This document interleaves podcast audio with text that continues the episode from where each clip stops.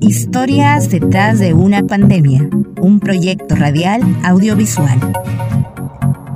Este proyecto se desarrolla gracias al cofinanciamiento no reembolsable del programa Innovate Perú del Ministerio de la Producción.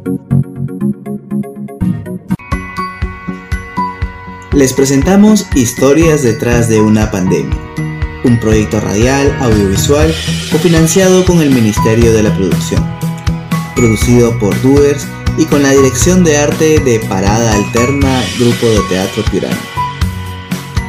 En este proyecto participan Katiuska Pierina Granda Cornejo, Daniel Flores Guerrero, Denis Curay Gutiérrez, Fabiola Ortiz Rosas y Guillermo Torre Estrellas.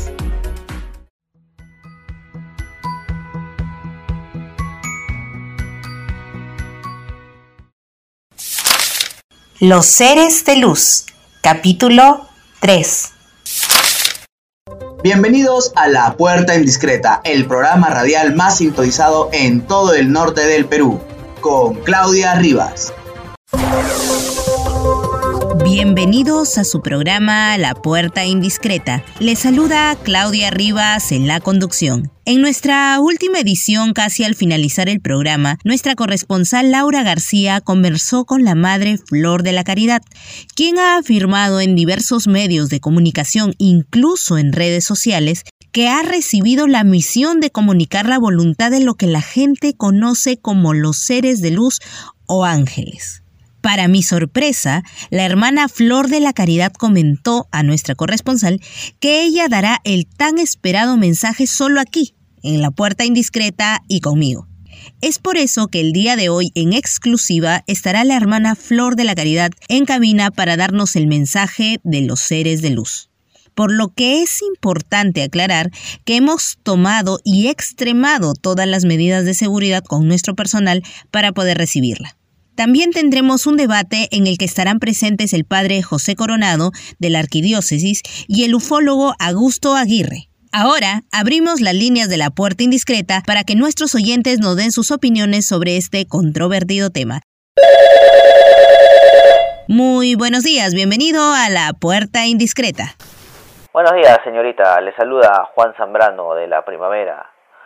Mire, le cuento, mi hermana está internada en, el hospital por el COVID, pues, y estábamos ahí afuera del hospital con los otros familiares de los pacientes. Pucha, que vimos una luz que se acercaba hacia nosotros. No era una estrella, ni, ni la luna, ni un camión, no, nada de eso, señorita. Era una luz bien fuerte. Yo creo que, que la Madre Flor tiene razón. Esta cosa del COVID es un castigo divino. Bueno, muchas gracias por su opinión, señor. Eh, vamos con una siguiente llamada. Nos informan en controles. Buenos días, mi nombre es Juan. Yo creo que los medios de comunicación como este no deberían informar tonterías y deberían preocuparse de las cosas importantes. Esa madre no es la madre Flor, sino la madre Floro. Lo peor es que la gente le cree a esa señora.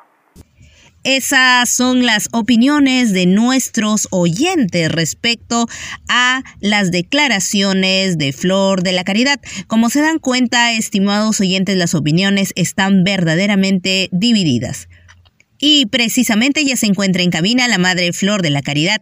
Y también está con nosotros por línea telefónica el representante de la Arquidiócesis, el Padre José Coronado, y el ufólogo Augusto Aguirre. Muy buenos días y bienvenidos a la Puerta Indiscreta. Madre Flor, muy buenos días. Buenos días, señorita Claudia, y gracias por recibirme. Que Dios los bendiga a todos los que me escuchan. Hermana Flor, le confieso la verdad que me sorprendieron mucho sus declaraciones y que haya venido a nuestro programa para dar este importante mensaje. Pero quisiera saber por qué usted se hace llamar religioso madre cuando en realidad usted no es una monja ni está ordenada. Hija, yo quiero aclarar nuevamente que no he sido yo quien decidió venir a su programa. Fue Dios. Dios que me lo indicó, y yo solo obedezco. Con respecto a mi ordenación, tengo que decir que yo vengo de un hogar muy humilde y mis padres, que en paz descansen, nunca pudieron cubrir mi educación, por lo que no pude tomar los votos perpetuos. Yo no quiero que se centren en mí. Yo soy igual de imperfecta que ustedes. Yo solo quiero que se centren en el mensaje divino. Padre José, díganos, ¿usted qué opina sobre lo que ha investigado la puerta indiscreta sobre Flor de la Caridad? Buenos días, Claudia, y a todos tus oyentes también. Gracias por la invitación. Sobre el tema es importante aclarar que la Congregación para los Institutos de la Vida Consagrada y el Catecismo de la Iglesia Católica regula no solo las órdenes religiosas, sino también los institutos seculares, es decir, las asociaciones de hombres y mujeres que sirven a nuestro Señor de distintas maneras, ya sea bajo los votos de pobreza, castidad y obediencia. La Iglesia no está en contra y es más, aprueba la existencia de fieles que consagran su vida al Señor.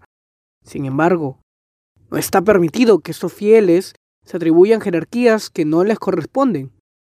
Eso puede ser incluso motivo de excomunión. Padre, que Dios lo bendiga.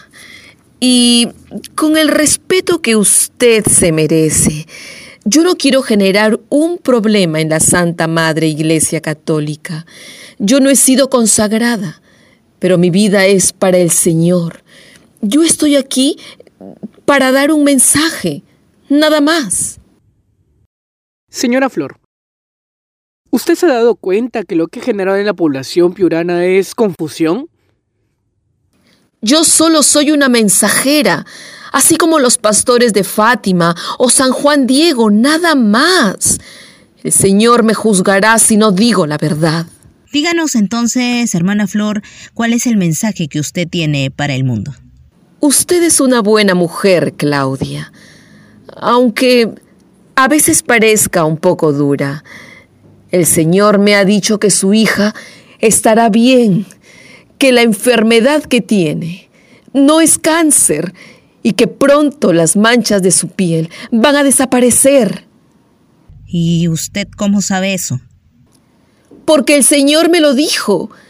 Y también me dijo que cuando vengan los seres de luz, su madre, que falleció ya hace cinco años, vendrá a verla. Mire, yo no sé dónde habrá obtenido esos datos, pero me parece de muy mal gusto que los use para que la gente le crea. No, de ninguna manera. Yo no uso estos datos. Yo solo estoy comunicando lo que el Señor me ha dicho. Él quiere que usted crea y regrese a su camino. Él me ha pedido que anuncie a la medianoche todas las personas con COVID-19 o que sospechen tenerlo deberán vestir de blanco completamente y tener el cielo sobre sus cabezas. Deberán marcar un círculo con sangre animal en el suelo, entrar en él y repetir lo que dice la palabra. Cuando clamamos al Señor, Él oyó nuestra voz y envió un ángel que nos sacó de Egipto en ese momento, los seres de luz pasarán con sus alas doradas y esparcirán la sanación a todas las personas que hayan escuchado el llamado. Quien tenga oídos, que oiga. ¿Usted es consciente que no es la primera persona que ha afirmado una cura milagrosa para el COVID-19? Como siempre le digo, yo solo soy una sierva del Señor y procedo según su palabra. No estoy buscando reconocimiento, solo quiero salvar vidas. Porque el Señor no es un ser castigador, es un ser generoso y misericordioso. Padre José, usted que es representante de la iglesia, debe saber mucho más que yo, que la gente se salve y seguro que lo quiere. No le pido que confíe en mí, sino en la palabra del Señor. ¿Y qué le hace pensar a usted que el Señor habla por su boca? ¿Y qué le hace pensar a usted que no?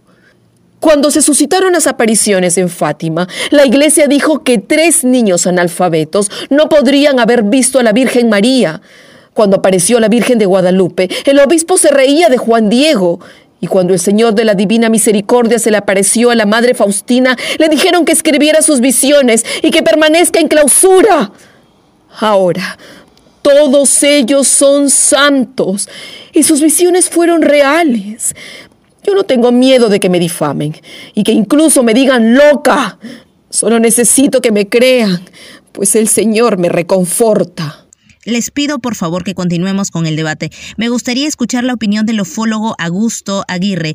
Dígame, señor Aguirre, ¿usted considera que es posible que las luces que se han registrado por diversos testigos sean evidencia de algún suceso paranormal?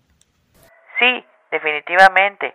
Es importante comentarle a la audiencia que esta clase de eventos no son aislados, que responden a una serie de procesos paranormales, como por ejemplo conductas irregulares en animales, avistamientos de luces, de ovnis. A lo largo de la historia se han hecho una serie de pruebas sobre los avistamientos de seres extraterrestres. En estos avistamientos se pueden distinguir discos redondos, ecos de radar o luces nocturnas. Sin embargo, no todos los avistamientos pueden ser extraterrestres. También pueden ser fenómenos de la naturaleza, o puede tratarse de proyecciones psíquicas colectivas. Sí, sí, sí. ¿Usted cree que pueda ser verdad las declaraciones de la Madre Flor? Comprobar la veracidad de sus declaraciones es prácticamente imposible. Sin embargo, está dentro de las posibilidades que una civilización extraterrestre haya contactado a la Madre Flor y para transmitir el mensaje se ha utilizado el contexto de ángeles o seres de luz para que sea entendible. Pero yo, como hombre de ciencia, le puedo dar una explicación lógica a todo esto.